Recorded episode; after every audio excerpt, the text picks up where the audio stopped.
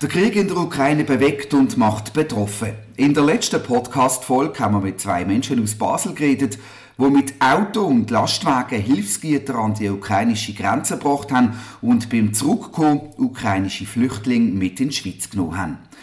In Teil 2 von unserem Podcast über die Basler Ukraine-Hilfe erzählt die Batz-Redaktorin Nina Jecker über ihr Leben mit fünf Flüchtlingen bei sich daheim unter einem Dach.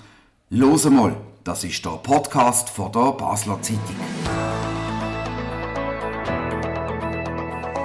Mein Name ist René Häfliger und ich bin beeindruckt über das, was der Marco D'Amico und der Arne Kühn über ihre Erlebnisse an der ukrainischen Grenze im letzten Podcast zu berichten haben und bin jetzt drum umso mehr gespannt, was Nina Jecker alles zu erzählen hat, wo vor zwei Monaten bei sich spontan gerade fünf Flüchtlinge aufgenommen hat – es sind das zwei Frauen mit einem und zwei Kindern. Nina, was hat die, was hat euch dazu bewogen, so viele Flüchtlinge gerade bei euch daheim unter eurem Dach aufzunehmen? Also wir haben ursprünglich nicht gedacht, gerade fünf aufzunehmen. Das hat sich dann so ergeben, dass wir überhaupt uns überlegt haben, dass wir möchten bei uns Leute aufnehmen. Ich glaube, das haben wir ein Stück weit auch von uns gemacht.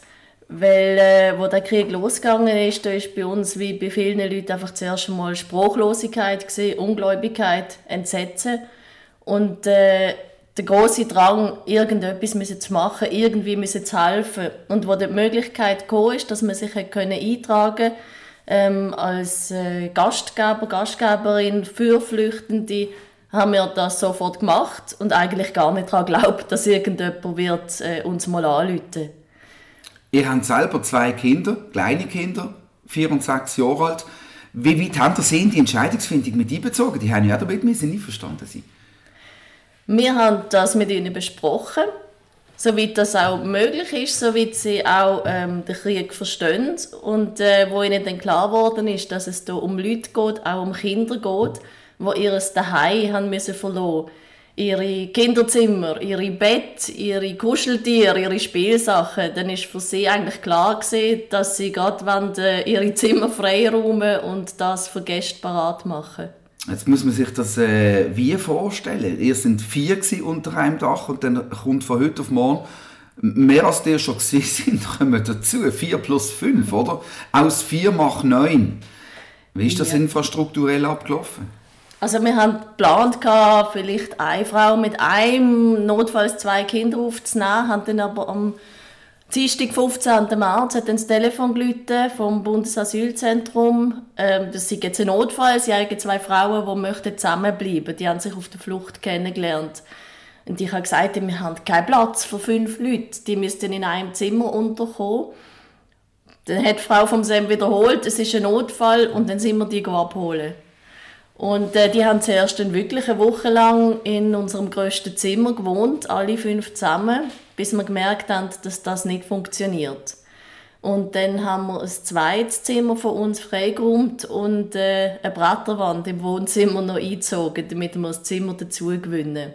So dass jetzt eigentlich jede, von, von, jede Familie einen eigenen Rückzugsort hat. Wie alt, sind die, wie alt sind die Frauen und die Kinder? Äh, die Frauen sind äh, Ende 30 und Anfangs 40. Äh, wir haben ein Mädchen, das 8 ist und zwei Buben, die 9 sind. Und ihre Männer sind im Krieg? Äh, die sind nicht aktiv am Kämpfen, aber die dürfen nicht ausreisen. Und äh, sie können auch nicht, weil sie kümmern sich um kranke Angehörige, Eltern, Schwiegereltern vor Ort, die nicht mehr können reisen Und von wo kommen sie? Äh, wir haben eine Familie aus Sumi im Nordosten und eine Familie aus Kiew. Mhm. Und dann äh, sind die dort gegangen und dann haben die äh, das erste Mal gesehen, haben die, können die Englisch oder wie ist die erste Kommunikation, die Kontaktaufnahme abgelaufen? Englisch und Deutsch können sie nicht. Wir kommunizieren mit der Google Übersetzungs-App kommunizieren und wenn es etwas Besonderes zu besprechen gibt, irgendwelche äh, Behördenentscheid oder so, dann äh, haben wir mittlerweile ein kleines Netzwerk von Leuten, die für uns übersetzen via Videotelefonie.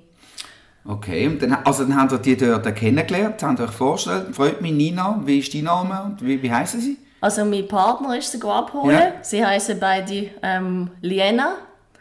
Und äh, er hat extra noch ein Foto vorher gemacht äh, von mir, um zu zeigen, dass er ähm, quasi eine Frau daheim hat, ja. dass sie nicht Angst hat. Ja. Was ist jetzt das für ein Typ ja. allein, der einfach uns und unsere Kinder kommt holen Und äh, ja, ich habe daheim gewartet und alles parat gemacht. Äh, wir haben noch Matratzen gekauft und Bettzeug. Und dann sind dann die vor der Tür gestanden und die Kinder sind gerade reingestürmt und haben angefangen loszuspielen. Und dann, der Rest hat sich wie selbstverständlich ergeben. Und wie war Ihr Zustand? Sind, sind, sind die äh, aufgestellt? Gewesen? Sind die traurig? Gewesen? Traumatisiert? Gewesen? Sind die, hat man ihnen vielleicht nicht einmal so viel angemerkt? Wie, wie haben Sie das wahrgenommen? Wir haben ihnen überraschend wenig angemerkt. Die sind angekommen, als würden wir Gäste von einem Airbnb empfangen eigentlich. Auch die Müdigkeit hat man äh, nicht so gemerkt, obwohl die haben vorher äh, zwei Nächte auf einer Pritsche in einem polnischen Flüchtlingslager übernachtet mit ihren Kindern, sind nachher zig Stunden in einem Bus gesteckt nach Basel, weil man ihnen gesagt hat, in der Schweiz bekommen sie Hilfe bei einer Unterkunft. Dann haben sie gedacht, warum nicht Schweiz und sind in den nächsten Bus gestiegen, wo ausgerufen worden ist. Und äh, sie sind auch bis heute, ich denke, sie geben sich auch sehr Mühe, halt uns gegenüber positiv zu sein. Mhm. Aber man merkt schon, sie sind sehr müde und äh, sie sind natürlich auch traurig und haben große Angst um ihre Angehörigen. Ja, die haben ihr, äh, ihr Hab und Gut äh, müssen verloren. Du hast jetzt von der Busfahrt von der Grenze bis hierhin, vom Flüchtlingslager bis hierhin, ähm, das äh, kurz erzählt. Was haben sie denn geschildert? Über die Flucht innerhalb von der Ukraine. Du hast gesagt, Nordosten, das ist ja komplett auf der anderen Seite vom Land. Wie sind Sie denn von dort überhaupt bis zur Grenze gekommen oder von Kiew? Mit dem öffentlichen Verkehr. Das hat noch irgendwie funktioniert. Also mir hat äh, die eine Mutter erzählt, die hat nach einer Woche durchgehend jede Nacht äh, Sirene, ihre Kinder immer verängstigter, fast nur noch im Keller gehockt hat sie eines Tages entschieden, jetzt, ich muss die Kinder in Sicherheit bringen, jetzt ist es soweit. Hat äh, zwei Taschen gepackt, jedem Kind sich einen Kinderrucksack angelegt und vollgestopft. Sie haben die Hand genommen, sich vom Mann verabschiedet und ist losgelaufen Richtung Busbahnhof. Und dann mit den ÖV das ganze Land? Genau. Okay. Wie schwätzen Sie heute über das? Ist das noch ein Thema, wenn du mit ihnen, wenn du mit ihnen redet? Oder was, was, was sind so Themen, die ihr mit ihnen besprecht heute? Da wir äh, sehr eingeschränkt sind in der Kommunikation, geht es äh, viel um, um Alltagsthemen. Wer will was zu Nacht kochen? Oder was unternehmen wir mit den Kindern gemeinsam? Oder Behördensachen. Und es ist so, ich, ich spüre ein bisschen, wenn... Äh, wenn sie auch über äh, Persönliches, ihre Verwandten und ihre Heimat schwätzen Und dann machen wir das. Sie zeigen mir dann viele Bilder von der Vergangenheit vor dem Krieg, wo eigentlich noch gar nicht äh, lang her ist. Wie sie mit, als ganze Familien unterwegs sind, wie sie Halloween gefeiert haben, wie sie im Vergnügungspark sind. Und dann sind natürlich auch die Sorgen um äh, ihre Verwandten ein Thema, wo ich auch ab und zu vorsichtig nachfrage, wie es ihnen geht. Das ist eigentlich in dieser ganzen Sache ist natürlich meine grösste Angst, dass äh, einem Vater von einem von diesen Kindern etwas passieren könnte oder den Großeltern, mhm. wo ich jetzt im Moment selber auch noch nicht weiß, wie wir das könnte auffangen. Mhm. Wie oft haben Sie denn Kontakt? Jeden Tag mehrfach. Also Kinder tun jeden Tag mit ihren äh, Vätern über Videotelefonie äh, Kontakt halten. Und äh, die Mütter das erste am Morgen, was sie machen, ist schauen, ob die alle noch leben. Ja. Und was erzählen Sie über die aktuelle Situation? Im Moment äh, hat sich der Druck ein bisschen bessert. Es ist ja gerade in Kiew ähm, ist äh, sehr viel geschossen worden, eine gewisse Zeit lang. Und äh, da hat sie mir auch Videos gezeigt vom Haus, wo gerade neben dem ist, wo ihre Wohnung ist, wo ihr jemand geschickt hat, wo komplett zerschossen worden ist. Mhm. Und du hast vorher ähm, behördliche Stichwort gegeben. Das ist ja wahrscheinlich auch etwas, was in eurer Verantwortung liegt, dass gerade die ganzen behördlichen Wege mit ihnen abzuschreiten. Wie anstrengend ist das oder immer noch? Das ist eigentlich fast der größte Teil, weil äh, es muss sich immer jemand frei nehmen, um sie auf Behördengänge zu begleiten, gerade am Anfang. Und äh, da hätten wir uns manchmal auch ein bisschen mehr Unterstützung äh, gewünscht weil wir ja eigentlich auch eine Aufgabe übernehmen, die eine Staatsaufgabe ist. Und, äh, oder ein Leitfaden, dass wir wenigstens wissen genau, welche Schritte drankommen. Aber ich verstand auch, wir haben gerade die Leute aufgenommen, die sehr viel aufs Mal gekommen sind, Strukturen sind noch nicht äh, etabliert gesehen und das hat es natürlich für, für alle Seiten ein bisschen schwieriger gemacht. Was hat man denn da alles machen also zuerst äh, haben wir sie mal müssen ummelden auf einen richtigen Kanton, weil sie bei anderen Kantonen eingetragen sind, aber dann uns zugeteilt worden. Dann muss man sofort schauen, dass sie sich können anmelden auf die Gemeinde, dass sie angemeldet sind, dass sie den Schutzstatus S bekommen, möglichst schnell, weil an dem, an dem hängt dann auch viel. Und äh, dass die Kinder können eingeschult werden auf die Schule anmelden bei den sozialen Diensten anmelden, dass sie Geld bekommen, möglichst schnell. Du bist recht unterwegs und am Warten auch, oder? Die ganze Zeit. Ich muss sagen, also wenn, wenn man weiß, wo man hin muss, ist es dann recht, recht schnell und gut gegangen. Okay. Okay. Und jetzt der Alltag, oder? Du hast gesagt, ähm, dass du vor allem organisatorisch euch ähm, unterhaltet, kommuniziert. Ähm, was du mit dem Kochen machen Wie läuft, wie läuft das ab? Wie läuft ein Tag ab mit plötzlich fünf Flüchtlingen unter dem gleichen Dach, vom Morgen bis zu oben? Also die Kinder gehen ja in die Schule jetzt, das heißt am Morgen.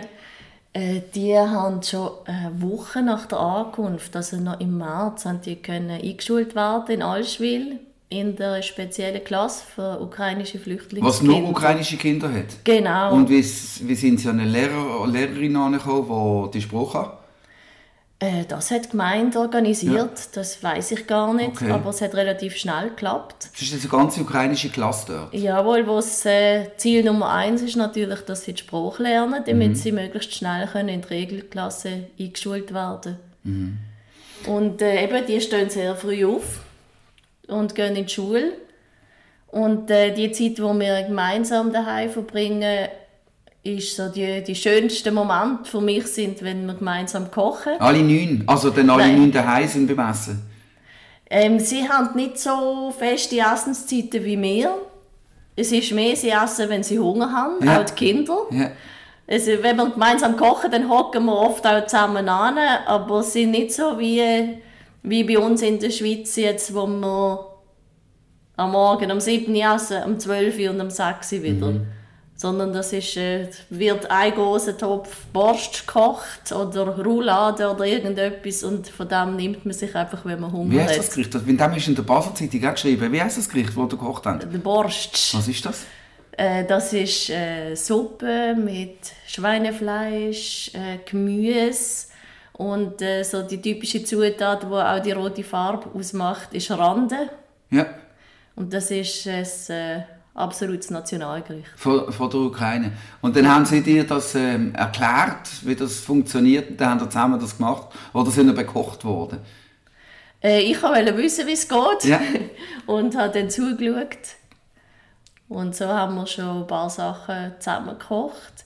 Und äh, die Kinder, die äh, sind auch mit unseren Kindern am Spielen. Trotz dem Altersunterschied funktioniert das sehr gut. Also ich muss sagen, meine Kinder haben sehr Freude an den Gastkindern.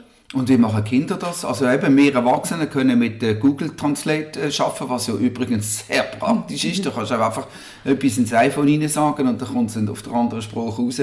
Auch, auch mündlich. Wie machen Kinder das auch so untereinander oder die haben andere Kommunikationsmittel und verstehen sich? Der Große macht auch mit Google Translate.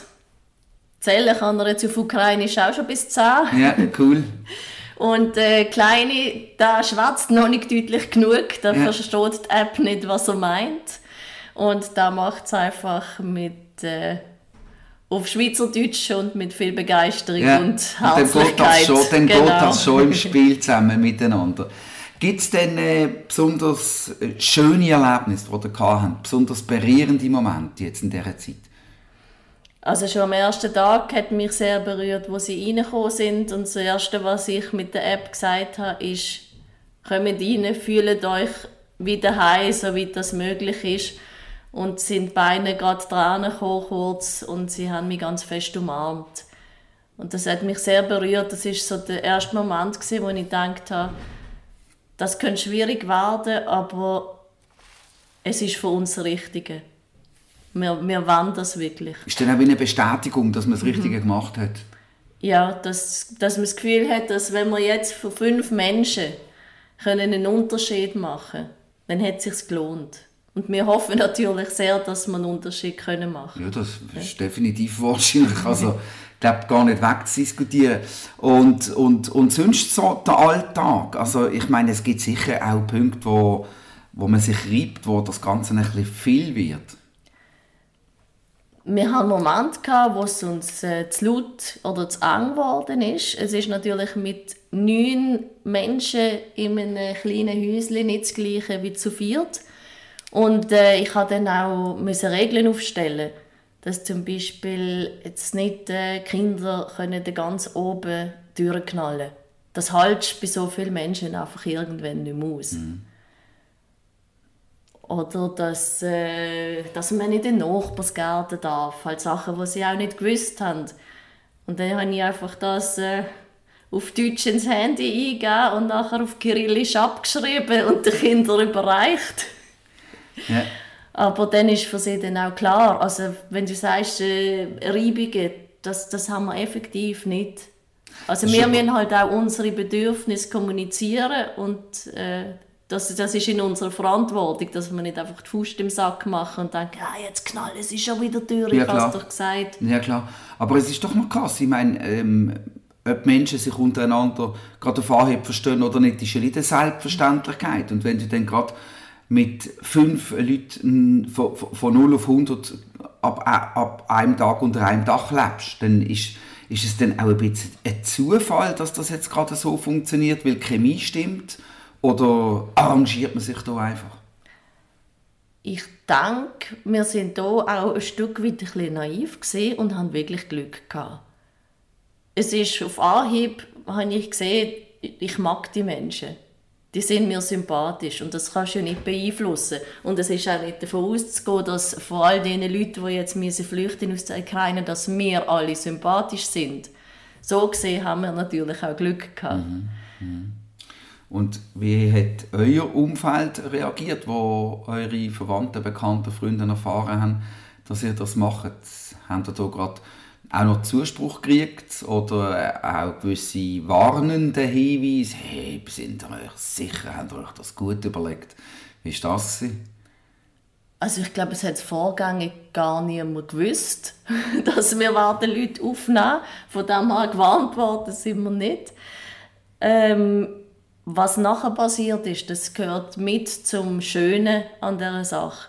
Ich habe unglaubliche Hilfsbereitschaft erlebt also von, von Nachbarn, die uns Geld in die Hand gedrückt haben, Kollegen, die mit äh, Gutschein gekommen sind und also nicht, nicht wenig Geld. Oder äh, Leute, die von uns Kuchen, eine Nachbarin hat von uns Kuchen gebracht. Ähm, Nachbarin, die über 80 ist, ist von uns einkaufen und hat uns Essen an die Tür gebracht.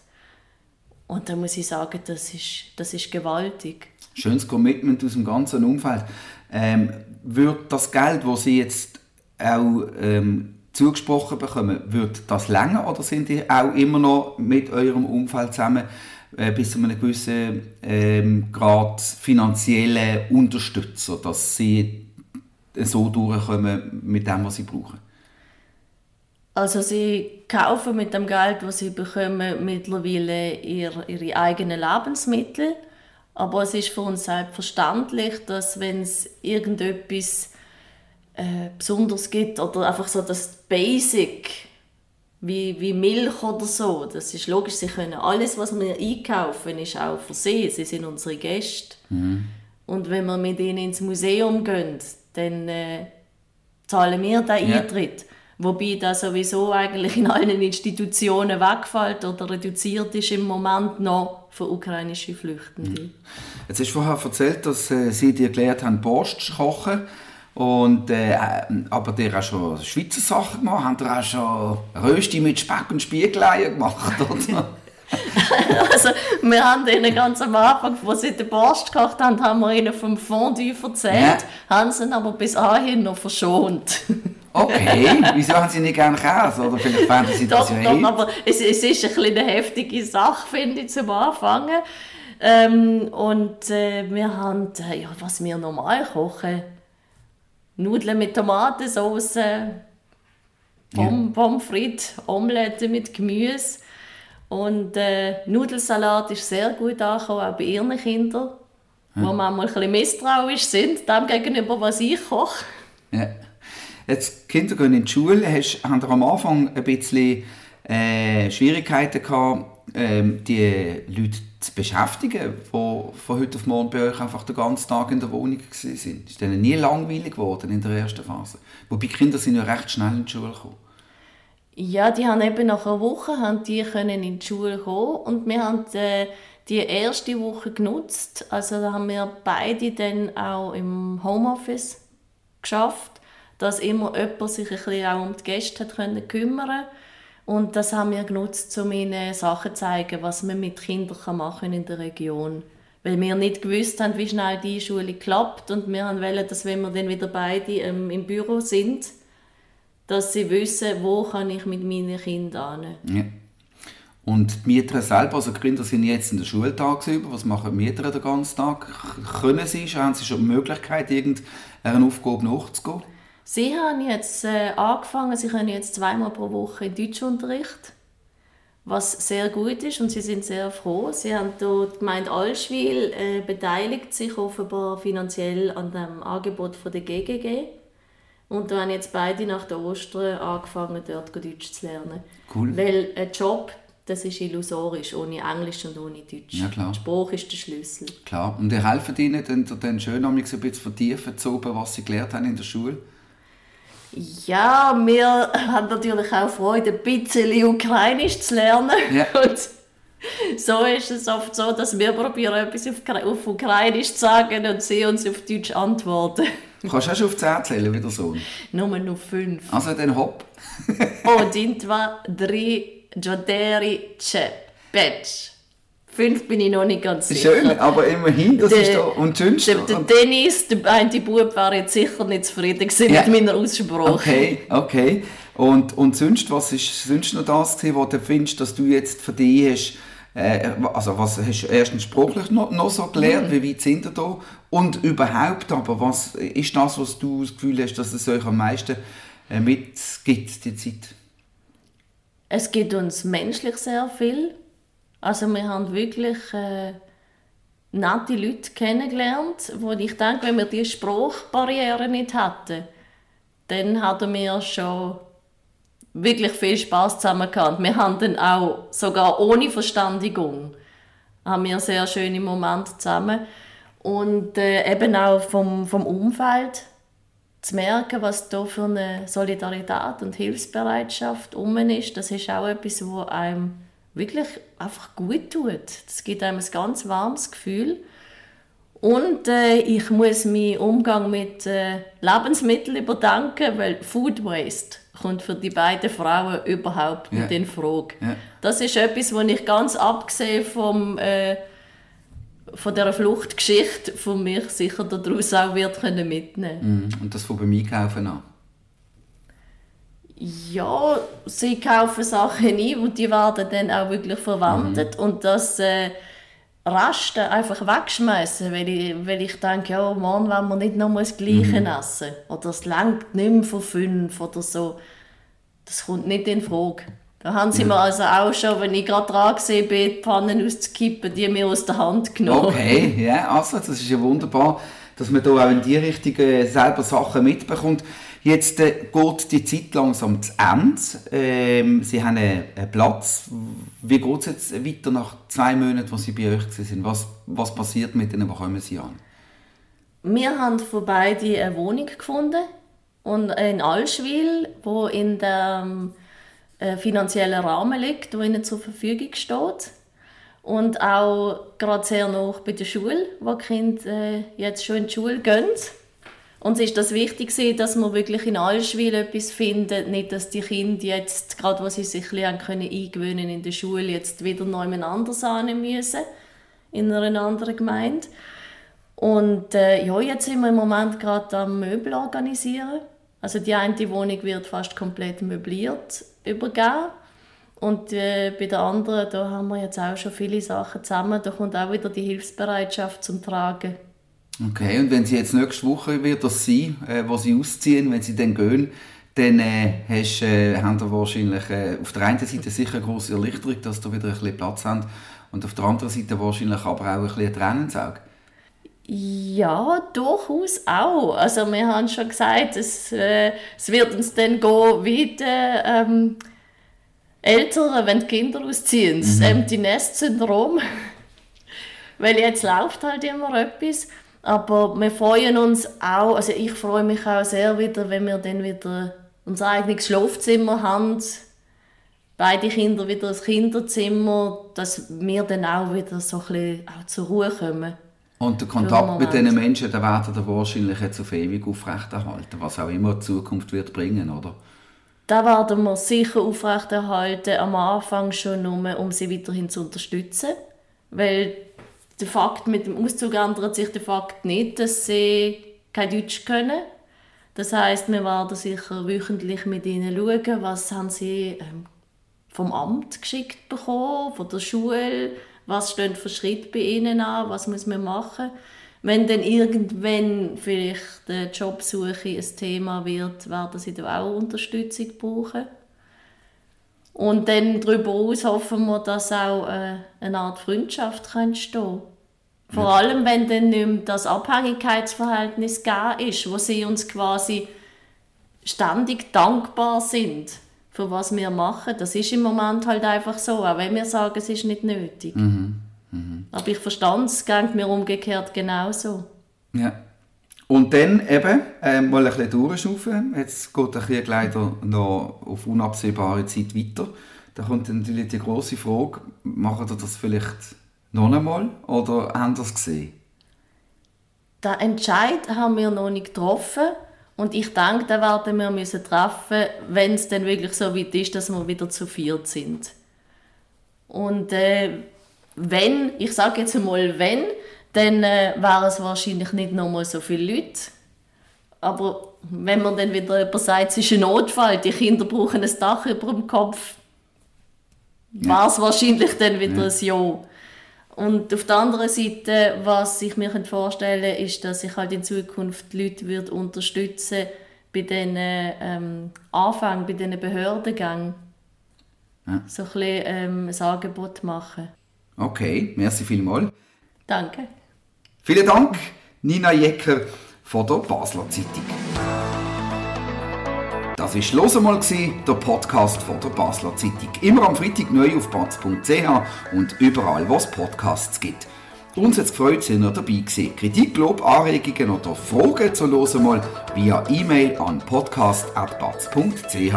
Wir freuen uns auf übernächste Woche. Bis dann allerseits eine gute Zeit und viel Freude.